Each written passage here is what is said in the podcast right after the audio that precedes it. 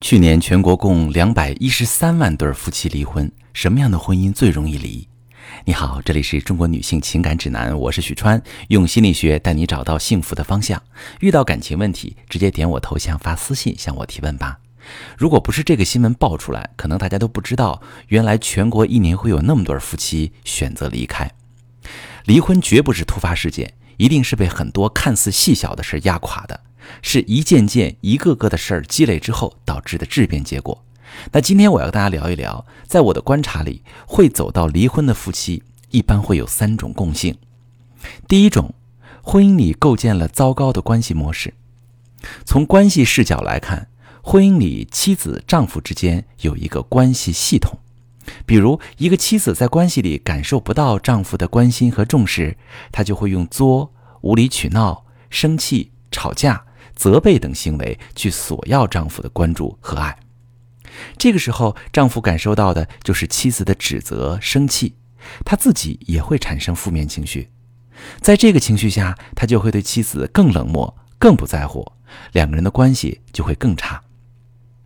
在这个关系系统里，一方的行为会直接影响另一方的感受，从而促使另一方间接做出回应。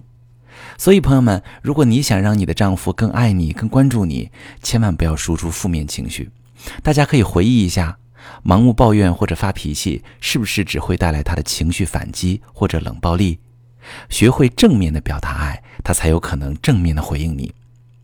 那导致离婚的第二个共性呢，就是需求得不到满足。有感情经验的朋友都知道，两个人能长久的在一起，是因为能满足彼此的情感需求。但是感情破裂的夫妻常常没有关注对方需求的意识，伴侣可能表达过，说了很多次，而你认为不重要。我来讲一个标准的吵架模型：每次他和你说时，你都会指责对方，说不是自己的问题；当他面临指责时，就会闭口不言，选择把内心的需求压制下去，感情又回到了风平浪静。但是真正的问题却一直被压抑积累。最终彻底爆发，导致感情破裂。会离婚的夫妻的第三个共性是缺乏爱的能力。婚姻最后走到离婚，十有八九都是因为没有爱的能力。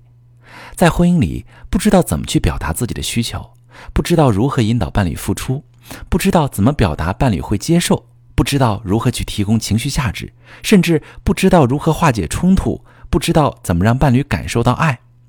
所以，我们往往采取一些简单的方式，比如发脾气引起对方的重视，给自己找理由，把问题归责到对方的身上，一次次的和伴侣吵架冷战，让彼此的感情越来越淡，最终从相爱到不爱。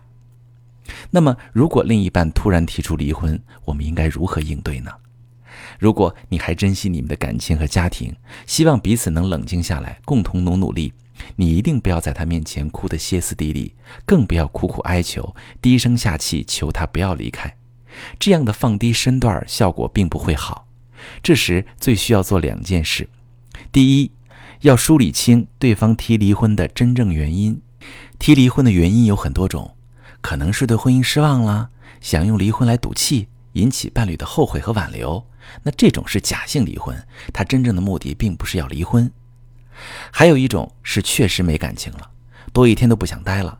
那为什么没感情？就是之前婚姻没经营好的原因。无论是哪一种，都需要两个人进行深层次的沟通，彻底梳理婚姻为什么会走到这一步，看看两个人的感情需求是哪一块不对应了，有没有调整的可能性，是不是婚姻中积攒的委屈太多，沟通模式出了问题，一定要换位思考。从对方的角度看这段婚姻，才能得到真实的答案。那要做的第二件事啊，就是加强内在力量管理，不被情绪裹挟。伴侣提离婚会难过、委屈、愤怒，会很痛苦，甚至不停的回想为什么他要离婚。能量低的人很容易陷入自我怀疑里，觉得一定是自己不太好，对方才离婚，一直处于精神内耗里。这样你就很难保持淡定理智去应对他提离婚之后的事儿。